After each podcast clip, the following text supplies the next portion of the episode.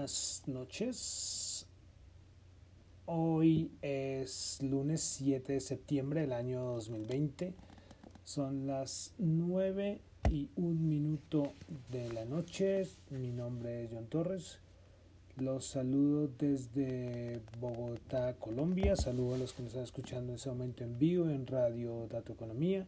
Los que escuchan nuestro podcast en Spotify y los que escuchan nuestro audio podcast en YouTube. Bueno, vamos a comenzar. Espero que hayan descansado, que estén bien, porque, porque aunque no queramos, el virus está ahí, pero, pero que la gente salga, pero que tome todas sus debidas precauciones. Bueno, entonces comenzando semana, hoy para resaltar que fue el día, hoy fue el día del trabajo en Estados Unidos, entonces eh, cuando es día del trabajo, cuando es festivo en Estados Unidos, pues eh, ellos se lo toman muy en serio. Sí, cero noticias, eh, de cierta manera, de nada. O sea, pocas noticias respecto a Estados Unidos, pero el resto del mundo sí sigue su curso. Bueno, vamos a comenzar con China. Tuvimos dato de exportaciones de China, pues a nivel anual se estimaba un aumento del 12,4%, anterior había sido 10,4%, resultó en 11,6%, es mejor a la anterior. En importaciones a nivel cambio anual se esperaba un aumento del 6.1, la anterior había sido 1.6 y pues sorpresivamente terminó en menos 0.5%. Eh, dato de importaciones de, o sea, importaciones que vienen de Estados Unidos fue, se tuvo un aumento del 0.2%, también cambio anual. Y exportaciones a Estados Unidos tuvo una, disminución de menos 0.5%. Este dato fue importante a nivel de exportaciones. Eh, veía por ahí que entre las cosas, entre los artículos, perdón, que más fueron, que más aumentaron a nivel de exportaciones, toda la parte de artículos médicos. China exportó muchísimos, muchísimos de, de este subsector. Bueno, pasamos a Japón, tuvimos un dato de Producto Interno Bruto. A nivel trimestral se esperaba el menos 8%, anterior menos 7.8% y resulta menos 7.9%. A nivel anualizado, el trimestral anualizado, pues el anterior había sido menos 28.5, perdón, menos 27.8 se esperaba menos 28.5, resultó en menos 28.1 y el bueno, y el trimestral, bueno, ya había dicho el trimestral, había otro trimestral, pero son como los importantes. Eh, listo, continuemos, pasamos a Europa, eh, que se nos olvida un tema del Brexit, del, del Brexit, que el año pasado, y bueno, no solo el año pasado, también 2018 había sido como tema muy comentado, pero con esto del COVID-19, pues pasó un segundo plano, pero las negociaciones entre Europa y el Reino Unido continuaron. Pues hoy Boris Johnson sacó una, un anuncio importante y es que Boris, Boris Johnson dice que fija el 15 de octubre como la fecha límite para que las conversaciones comerciales eh, concluyan o se acaben. Para Boris Johnson, el primer ministro del Reino Unido, pues dice que no tendría sentido seguir adelante con las, con las negociaciones y es que esto lleva eh, alargas y nada, nada que llegan a conclusiones. Hoy Alemania dijo que era muy optimista, que se podían llegar a, llegar a alguna solución, pero, pero nada. Y hay una cosa, es que las, las reuniones continuaron, no me acuerdo desde cuándo, desde mayo más o menos, porque ellos siguen reunidos, pero nada que llegan a, a de cierta manera a un acuerdo. Pero entonces, 15 de octubre y hoy la, la libra esterlina, pues lógicamente la libra pues reaccionando a la baja respecto al dólar, ¿no? Y también contra el euro. Bueno, continuamos ahora con, bueno, una noticia mezclada entre Asia y Estados Unidos y es que Wall Street Journal pues se le sacó como un análisis, dice que China está lanzando como una iniciativa para establecer reglas globales de seguridad de datos, contrarrestando con los esfuerzos de Estados Unidos para aislar a las empresas tecnológicas chinas. Eh, esto es una que sacó Wall Street Journal eh, y esto lo ha repetido Estados Unidos. Dice que es que China quiere apoderarse de todos los datos del mundo, de cierta manera. Y eso es, eso es delicado, esto es delicado y eso tiene mucho, mucho que analizar. Pero dejo la noticia ahí, pero sí se ha hablado mucho de esto. Igual Street Journal, un diario muy serio, pues saca esta noticia. Hoy no hubo bolsa, hoy no hubo representantes de la Fed ni, ni, ni, representantes de la Casa Blanca, pero sí Donald Trump tuvo una rueda de prensa el día de hoy. Habló de muchas cosas, habló que para él ya va a haber una vacuna en octubre, eh, bueno, y voy a resaltar algo que dijo, de muchas cosas, pues digo, habló de un montón de cosas. Pero voy a resaltar que el presidente Trump dice que observa la posibilidad de desacoplar a la economía estadounidense de China y dice que eso no conduciría en pérdidas monetarias. Me parece una cosa como, como imposible. Porque, creo que todo, desacoplar la economía estadounidense de China es una cosa que no se hace eh, en un mes ni en un año. Es una cosa, es un proceso larguísimo. Y yo creo que esto sí conducirá a pérdidas monetarias. Hay un montón de, de empresas que tienen infraestructura, contratos. Es que esto es un proceso larguísimo, larguísimo, larguísimo. Quería centrarme en, esta declaración. Como digo, Trump habló de todo, de todo habló Trump. Bueno, eh, elecciones, elecciones. Ah, iba a haber un dato que yo no sé y me confundí y, y espero que me acepten mis disculpas porque yo no sé dónde pensaba yo que iba a haber un, un debate. A ver, voy a mirar de una vez. Dije, voy a... Eh, voy a leer porque yo tenía, y es que además es que yo coloqué eh, en los datos en mi cuenta de Twitter. Lo coloqué hace como unos meses para estar pendiente pero, pero no sé, no sé, me, me distraje y, y a ver, estoy aquí buscando, si no después no, Dios. El 29 de septiembre, o sea, yo no sé por qué yo dije, creo que yo alcancé a decir que hoy iba a haber un debate, no sé, me perdí, no sé, una confundida. Sí, y es 29 de septiembre, y es que como les digo, yo coloqué en, en, Twitter coloqué las fechas unos meses precisamente para guiarme y no sé dónde me dónde leí o algo así y me dejé llevar y eso pasa por no coger y, y confirmar confirmar. Es que eso sí se recomienda a todos. Igual lo que digo acá si pueden confirmarlo mejor. Y si me y si por Twitter me dicen John cometiste un error tal fecha es bienvenido. De verdad que uno está abierto a cualquier corrección. Pues bueno, el 29 de septiembre será la primera vez que Trump y Biden se enfrentarán en el primer debate presidencial. Eso se llevará en, en Cleveland, en el estado de Ohio. Bueno, y tocó el tema de elecciones y es porque apareció, voy a ver si puedo acá agrandar esto, sí. Apareció como una especie de, sí, como una especie de encuesta y esta fue de entre el, realizada entre el 2 y el 4 de septiembre. Pues la pregunta era que con toda la los disturbios y las protestas que se han presentado alrededor de los Estados Unidos, eh, basado en esto, eh, responde a las siguientes preguntas. ¿Quién está más a favor de calmar la situación? Biden 49%, Trump 39%.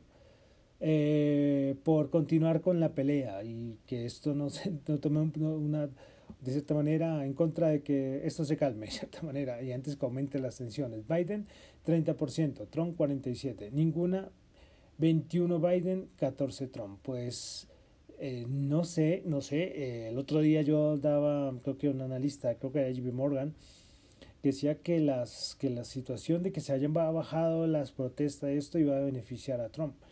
Pero la gente cree que, que Trump lo que haría es, si aumentan las protestas, pues poner más mano dura, es decir, con más violencia a la violencia. Mientras que algunos ven que Biden sería todo lo contrario, calmaría un poco la situación. Quería dejar eso ahí, me pareció interesante. Bueno, continuamos con Colombia. Dato de inversión extranjera directa, abril y junio. 4.148 millones y entre abril y junio bajó a 1.340 millones, ¿no? pero bueno, entendible. Esto es inversión extranjera directa, ¿no? Recordemos que hay dos tipos de inversión. Inversión extranjera, por ejemplo, puede ser alguien, no es inversionista, vienen acá a invertir, comprar acciones, por ejemplo, y otro que es inversión extranjera directa cuando ya traen parte, infraestructura y ese tipo de, de cosas. Dato muy importante que tuvimos este fin de semana, continuamos en Colombia, dato de inflación. Pues la variación mensual, menos 0,01. Eh, si lo comparamos con el 2019, también el dato de agosto 0,09. Año corrido 1,12, eh, 2019 iba en 3,03. Y una de las importantes que la variación anual, no año corrido, sino variación anual 1,88 y el año pasado en este momento íbamos en 3,75. Curioso ya ver este dato negativo para la variación mensual, menos 0,01. Pero es importante tener el dato de, 1,88, a ver que muchos colocan siempre, recordemos, la cifra del 2%. Bueno, pero analicemos esto por divisiones de gasto. Eh, bueno, espero que me estén escuchando bien, porque no se escucharán, está aquí en Bogotá en este momento tronando, tremendo, mucha lluvia hemos tenido por acá. Bueno, eh, espero que el podcast quede bien, espero, espero, espero que, quede bien. Bueno, eh, continuamos con dato de inflación, pues la variación mensual del IPC por división de, de gasto. Bueno, un momento, cierro acá esto que me está estorbando, listo. Listo, entonces por división de gasto, eh, la inflación pues bueno, información y comunicación tuvo el mayor aumento con 3,6, salud 0,7, bienes y servicios diversos 0,4. Entre las mayores eh, variaciones negativas tuvimos educación menos 3,4, prendas de vestir y calzado menos 1 y alimentos, bebidas no alcohólicas menos 0,4%. Bueno, sigamos con otros datos importantes que nos suministró el DANE a nivel del del IPC. Bueno, variación mensual anual del IPC agosto 2020. Vamos a verlo eh, por año corrido. Si por año, bueno, vamos a tomarnos la, vamos a tomar la variación anual. Por variación anual, el alimentos 1,37. Eh, por ejemplo, la parte de gas, energía, caída de menos 3.1 eh, servicios, aumentos 9, bienes duraderos, dura, durables 2,5, bienes semidurables caída de menos 1,76. Puesto esto sumado da el 1,88 nombrado anteriormente. Bueno, entonces eh, estoy haciendo una pequeña pausa porque eh, en ese momento cayó un rayo horrible y pues creo que molestó la transmisión. Estoy tratando aquí, recordemos que estamos en vivo. Estoy tratando aquí de poder a ver si nos conectamos nuevamente. Bueno, voy a ver si estamos conectados nuevamente. Recordemos que estamos en vivo. Los que escuchan nuestro podcast no tendrán problema, pero los que escuchan, nos están escuchando en vivo, sí, es que aquí en Bogotá está lloviendo durísimo, durísimo. Y bueno, sí, ya estamos otra vez en vivo. Bueno, entonces eh, continuemos. Vamos a dar el dato de inflación por ciudades. Bueno, mayor variación Armenia 0,4%, Medellín 0,3%, Pereira 0,2%. Principales, las, bueno, eh, la nivel nacional pues sabemos que fue menos 0,01 y las mayores caídas fueron en Riohacha menos 0,42, Montería 0, menos 0,5 y Cincelejo menos 0,86. Bogotá estuvo en el menos 0,1, muy cerca entonces al nivel nacional. Bueno, pasamos a los mercados. Subimos muchas cositas del petróleo. Bueno, vamos a... Eh, bueno, hoy tuvimos una noticia y es que Arabia Saudita, pues se conoció que Arabia Saudita en los contratos que había hecho con sus clientes de hacia Estados Unidos, eh, pues estaba bajando los precios del petróleo y fue Arabia Saudita para los envíos de octubre. Esto fue una noticia pues bajista para el petróleo, los precios lógicamente reaccionaron. Pero tuvimos más cositas del, del petróleo. Bueno, dice, bueno, eh, la Societe General, pues, que es una entidad financiera muy importante en Europa, ve que el precio del Brent ascenderá a los 50 dólares el barril a finales del 2021 y ve que una demanda que la demanda del promedio en el año 2020 será de 92 millones de barriles. Otro que dio estimaciones fue Novak, que es el ministro de Energía ruso, que dice que el precio del barril estará entre 50 y 55 en el 2021. Vemos entonces, empezamos a, a ver ya estimaciones de precio. La Societe General pues lo ve en 50 y Novak lo ve entre 50 y 55. Bueno, tuvimos otro dato de petróleo, más estimaciones. Esto es de Bank of America, que cree que la demanda de petróleo tomará tres años en recuperar todo lo del COVID. Tres años. Pues este dato es fuerte.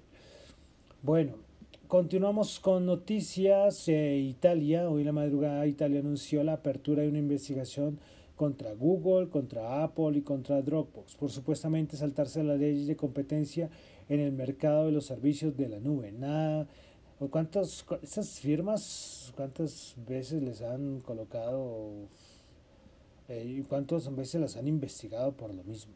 Muchísimos, muchísimos. Bueno, continuando con la noticia de Amazon que me pareció curiosa y es que, bueno, curiosa e importante, porque Amazon eh, pues va a prohibir la como la administración de y la venta, o sea, de todo lo que son semillas y plantas a nivel global. Y, o sea que Amazon ya no va a vender más semillas de plantas ningún tipo de plantas. ¿Por qué? Porque no sé si alguno escuchó hace como unos, no sé, hace un mes, pues hay un montón de gente que les llegó unos paquetes misteriosos a, a la casa y venían de China y cuando los abrieron eran semillas. Y la gente dice, no, yo no he pedido nada, yo no he comprado nada. Y empezaron a llegar un montón de semillas a, muchas casas en, a lo largo de todos los Estados Unidos. No sé al fin qué, no sé, me tocará averiguar, si sería curioso averiguar qué eran las semillas, porque no, no se sabe, pero imagínense, ustedes cogen y les llegan a la casa un paquete súper sospechoso y con semillas. Y a partir de esto es que Amazon dice que nada, va a prohibir y toda la venta y, eh, de, y, distribución de, de, semillas y plantas en Estados Unidos. Bueno, continuamos. Eh, una noticia, bueno, aprovechando que hoy estamos con un poquito más de tiempo eh, por festivo de Estados Unidos, pues Argentina, Standard Poor's sacó a Argentina del default tras el canje de los no tengo la cifra acá, los 65 mil millones de deuda extranjera, pues Bloomberg pues así lo resalta que Argentina ha salido oficialmente de su noveno default después de que eh, Sandra Pool, el SIP Global, elevara su calificación crediticia tras la reestructuración de su deuda extranjera, pues elevó la calificación a CCC más con perspectiva estable. Recordemos que antes estaba con default selectivo. Eh, leía varios analistas argentinos y, los países que están con esta calificación, pues no es que sean, o sea, no es que sea la mejor calificación, lógicamente es mejor que default, default selectivo, pero pero pero eh, pero los países en que está con ese CCC más pues no es que sea la mejor pero es mejor a donde a que estaban. Pero recordemos ya es el noveno default bueno, continuamos. Eh, noticias, recordemos que yo nombré, y lo, nombré la semana pasada, que en toda esta caída de la bolsa gringa, y muchos culpaban a los minoristas, que Robin Hood, yo también sé que son parte de los culpables, pero también decía que, que para esta cosa tan tremenda tenía que haber alguna mano fuerte. Pues sacaron unos, unos resultados, unas investigaciones, creo que fue y resultó que SoftBank eh, pues también está comprando un millón de dólares en derivados de acciones estadounidenses y que esto ayudó a que, a que esta, la burbuja siguiera creciendo, porque algunos dicen que no es burbuja, pero, pero para mí sí ya es burbuja, de verdad que sí. Eh, entonces, pues SoftBank estaba comportándose como los de Robin Hood, así de claro.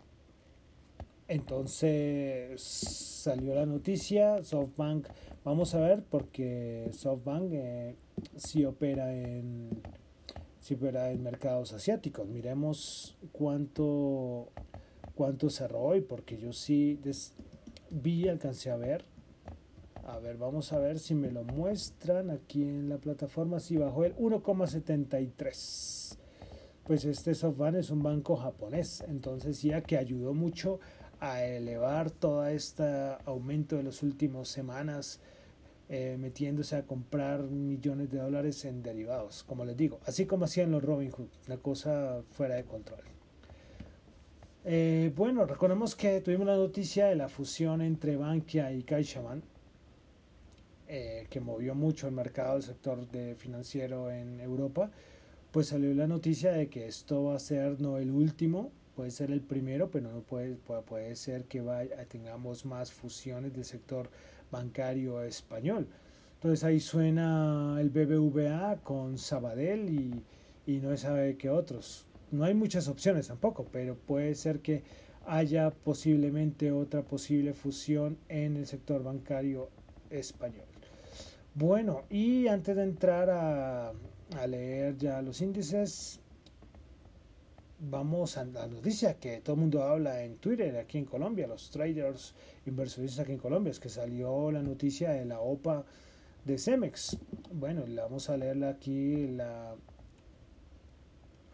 el documento que publica la Superintendencia Financiera de Colombia, pues el emisor Cemex Latam Holdings S.A.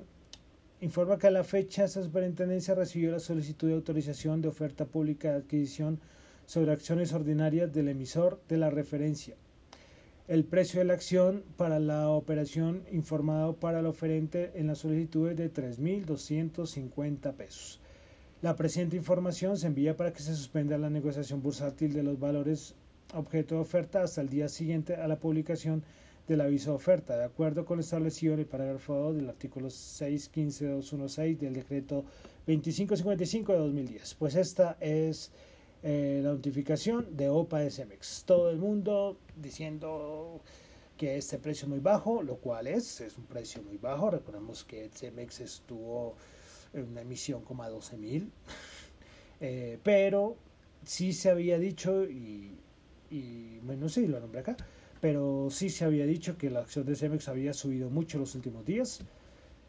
Muchos decían que era de pronto una noticia de maseo, pero sí era sospechoso esa subida, porque no había a nivel fundamental, pues, pues yo sí digo que, hombre, que han subido en rebote, pero tanto de Cemex sí era sospechoso. Y pues parece que, que la noticia era esto, esta, esta OPA. Entonces, ya queda ahí la noticia, hoy Cemex ya lo vamos a, a leer, pero 2805, es decir, eh, los que vendan en precio de OPA pues ganarán su, su buen porcentaje. Pero el asunto es que, claro, muchos estaban comprados en 6.000, en 8.000, en 9.000, muy por encima. Entonces, claro, dicen que es que este precio de OPA es muy, muy bajo, muy bajo. Eh, lo, lo, lo, más posible es que de esta, de esta OPA sea Cemex España. Eh, Cemex España se, ya no está, eh, antes estaba en, en, España cotizando, ellos tuvieron también OPA en el 2015 y también salió algo muy similar, que un precio muy bajo, yo recuerdo que los minoristas también dijeron que el precio no era justo. Bueno, eh, aquí lo que, que leer no es OPA, es liste, es decir, que no es obligatorio vender, es decir, pues la gente que quiera vender o no quiera vender, ahí sí tomará cada uno su decisión. Em, pero eh, si es Cemex España, se llevará casi todo, es decir, quedarán muy pocas acciones para negociar. Entonces, los que quieran vender, pues, o no quieran vender, tendrán que pensarlo muy bien. Pues esa es la noticia. esta OPA de Cemex. Bueno, entonces ya pasamos a los indicadores. Hoy ni Dow Jones, ni Nasdaq, ni SP500, porque eh, tuvimos mercado cerrado. Pero bueno, aprovechemos y miramos Europa cuando hay mercado muy raro, muy raro que esté cerrado Wall Street, allá los festivos son pocos, pero podemos dar un vistazo a cómo cerró Europa.